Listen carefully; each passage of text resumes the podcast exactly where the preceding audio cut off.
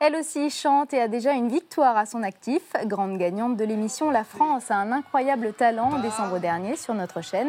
À seulement 14 ans, Marina est pour trois soirs sur la scène du Palais des Sports de Paris en première partie de la comédie musicale Adam et Ève. Rencontre avec une adolescente aussi déterminée que talentueuse, Thomas Cruz et Julie Tomei.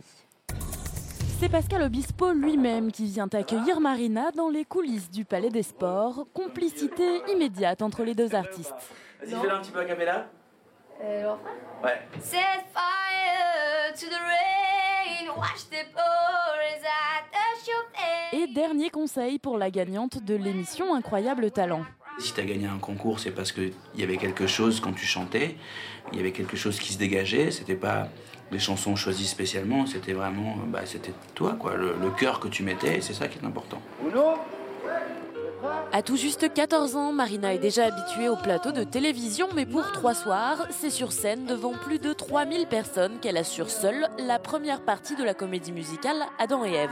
Je suis assez impressionnée parce que quand je chantais, je me suis imaginé euh, tous les gens qui auraient là, parce qu'il y en a là, là, là, de tous les côtés, des, des places, donc euh, c'est impressionnant. Mais je vais le gérer. Avec Pascal Obispo pour l'accompagner jusqu'au micro, Marina n'a pas choisi la facilité sur des chansons d'Amy Winehouse et Adele. Never true, never true, and the games you play, you would always win, always win. Et la jeune artiste fait l'unanimité. Très bien. Elle a de l'avenir à mon avis. C'est bluffant pour son âge, vraiment génial.